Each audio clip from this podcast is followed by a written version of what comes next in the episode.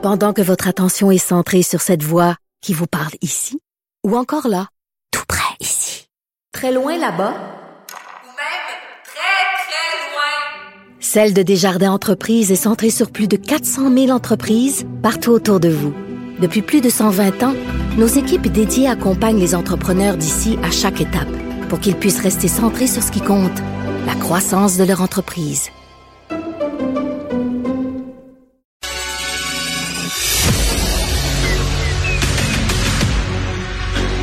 Emmanuel Latraverse. J'ai pas de problème philosophique avec ça. Mario Dumont. Est-ce que je peux me permettre une autre réflexion? La rencontre. Ça passe comme une lettre à la poste. Il se retrouve à enfoncer des portes ouvertes. La rencontre, la traverse, Dumont. Bonjour Emmanuel. Bonjour. Rapport de la, de la vérificatrice générale là, qui touche le secteur de l'éducation, euh, l'enseignement à distance, les enfants, le sort des enfants avec des difficultés là, ou des retards d'apprentissage dans le cadre de cet enseignement à distance. Mais on pourrait dire que ça nous a fourni un certain enseignement. Là. Ça et la réplique, le point de presse de Bernard Drinville, ça nous a fourni à nous tous, à la population, un enseignement sur euh, qu'est-ce que le ministre de l'Éducation a comme portrait de l'ensemble de son réseau. Là? Non, non, mais Bernard Drinville 2022, c'est Daniel McCann 2020, là. Dans le sens que il navigue à l'aveugle. C'est hallucinant, là. Je veux dire, on reproche au ministère de ne pas être capable d'avoir un portrait clair de la situation. Le problème, c'est que de la façon dont les lois sur la protection des renseignements personnels, le ministère de l'Éducation sont organisés, les, la performance des élèves, elle est dans les centres de services scolaires.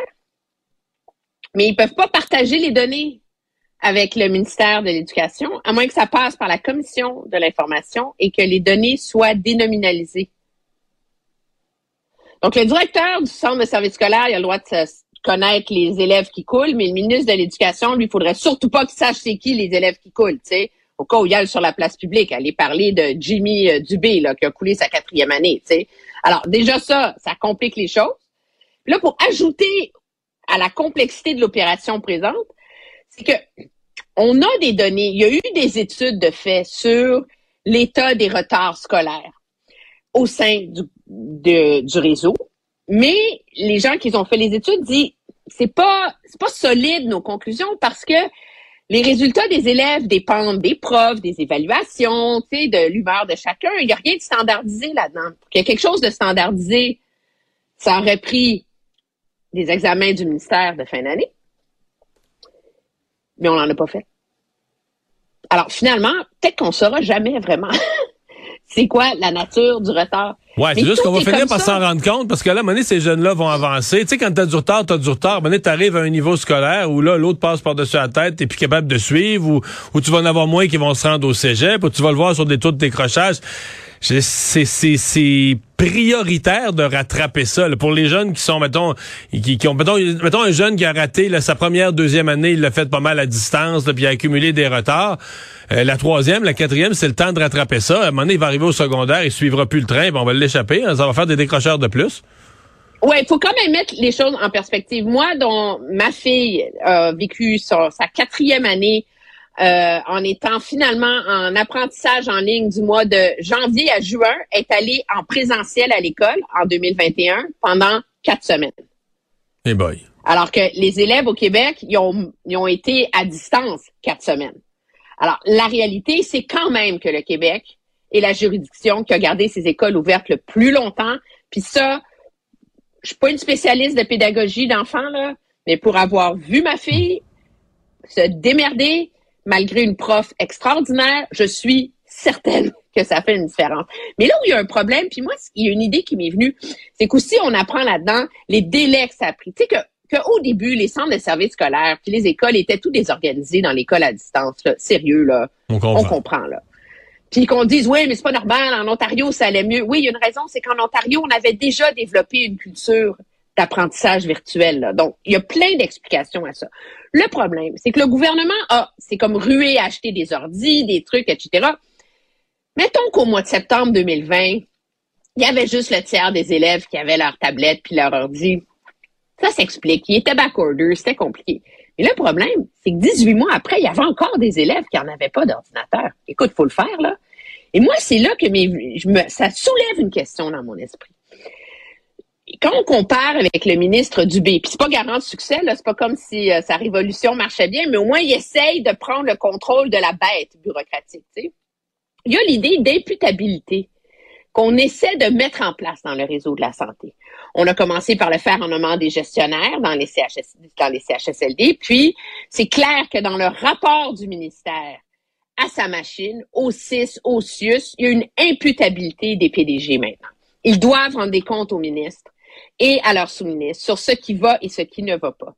Moi, je pose la question, est-ce qu'il y a des mécanismes d'imputabilité dans cette structure du ministère de l'Éducation? Les directeurs généraux des commissions scolaires, c'est qui leur boss? À qui ils rendent des comptes? Qu'est-ce qui leur, qui leur chauffe les oreilles, qui leur demande des comptes? Euh, c'est pas clair, ça. Moi, quand j'entends le ministre de l'Éducation me dire qu'une commission scolaire lui dit qu'elle sait pas elle a combien d'employés, je veux dire, aïe aïe, là. C'est, tu peux pas, tu peux pas te poser des questions sur pourquoi ça va mal, là. Donc, c'est comme si on est, on est trois ans en retard, là, dans la prise de conscience administrative qu'exige un réseau moderne. Je pense que ça explique beaucoup euh, des, des retards, des délais, du cafouillage euh, que ça engendre. Emmanuel, euh, on vient d'apprendre que Éric Duhem s'est fait dire non. Euh, on lui avait dit, euh, on, l'avait pas vraiment invité dans les négociations en partie parce qu'on lui avait dit ton affaire d'avoir un bureau puis l'accès à la salle de, de, point de presse, de conférence de presse de l'Assemblée nationale, c'est des demandes que tu formuleras à la présidente en temps et lieu. Et donc la présidente de l'Assemblée nationale lui a dit un gros non, ses, ses infrastructures, ses bureaux, l'Assemblée nationale, c'est réservé aux élus. Oui, puis je vais t'avouer, entre les deux, mon cœur balance. Et j'arrête pas de changer d'opinion là-dessus, mais je pense que je comprends l'injustice flagrante dont se dit victime euh, euh, Éric Duhem, avec presque 13% de suffrage, pas de députés et donc pas d'accès à l'Assemblée nationale, etc. En même temps, l'Assemblée nationale demeure le lieu des élus. Et jusqu'où est-ce que comme institution, la présidente de l'Assemblée nationale peut mettre le doigt dans l'engrenage d'une exception sans avoir mesuré les conséquences. Qu'est-ce qu'on fait si notre paysage politique se fractionne davantage? C'est quoi la, limite pour y avoir accès? Et je pense que le cas d'Éric Duhem illustre le fait qu'on a vraiment atteint la limite du, des accommodements à la pièce. Euh, et qu'à un moment donné, il faut avoir une vraie réforme parlementaire où on va, qui va tenir compte du nouveau paysage politique avec des nouveaux barèmes, des nouvelles règles. On pourrait dire un parti politique, par exemple, qui a plus de 10% lui pourra avoir accès à un bureau et avoir accès au hall de l'Assemblée nationale ou décider de ne pas le faire. Mais on peut pas, à un moment donné, changer nos institutions à la va comme je te pousse à chaque fois qu'il arrive quelque hmm. chose d'exceptionnel. Mais, mais, moi, je suis, je, philosophiquement, ouais, philosophiquement, je suis de ton côté. C'est juste que le cas d'Éric Duhem, tu dis, OK, dans l'histoire, dans, l'histoire du Québec, là, mettons, montons 100 ans en arrière. Bon, t'as 1966, où le RIN, le Rassemblement pour l'indépendance nationale de Pierre Bourgault, avait eu 6 points quelque chose pour cent du vote, aucun siège. C'était jusqu'à aujourd'hui le plus gros paquet de votes, le pourcentage de votes obtenus par un parti sans siège, si on peut appeler ça une injustice. Bon. Et là, tout à coup, tu te retrouves 50 ans plus tard, plus que ça, là, avec 60 ans plus tard quasiment, avec un parti qui obtient le double, 13% du vote, et pas de siège. Donc, tu dis, OK, mais c'est quelque chose qui est jamais arrivé depuis la Confédération. Fait que tu dis, on veut pas créer un précédent. Mais c'est quoi le danger de créer un précédent avec quelque chose qui arrive pour la première fois dans le siècle? Est-ce que tu étais si en danger que ça? Tu lui dis oui maintenant. Tu lui dis oui maintenant. Puis aux prochaines élections, il y a juste 9 pour c'est quoi? Ah, c'est des bonnes questions, là. Puis, je, suis de ton école qu'il faut, il faut une réforme parlementaire, on s'entend je comprends tellement qu'il est en pétard, Éric Duhem, puis qu'il trouve que c'est injuste, puis que c'est, son cas incarne tout ce qu'il y a de brisé avec le fonctionnement de nos institutions électorales, OK? Mais en même temps, je pense que 2022 aura marqué la fin de la récré, là. Et j'ose espérer que notre classe politique va s'asseoir et va faire ça avec sérieux et pas attendre cinq ans pour, quatre ans pour le faire, là. Ils réfléchissent à ça depuis longtemps. Ils ont tous des propositions sur la table. C'est le moment de battre le fer pendant qu'il est chaud. Et réfléchir au cas du M dans le cadre de ça, ce qui n'exclurait pas à terme que peut-être que dans un an, une fois qu'on a codifié le reste, on dise oui, Monsieur Duhem, vous pouvez rentrer, voici nos nouvelles règles. Tu comprends? Je comprends. Je pense bien. que c'est la manière logique de procéder.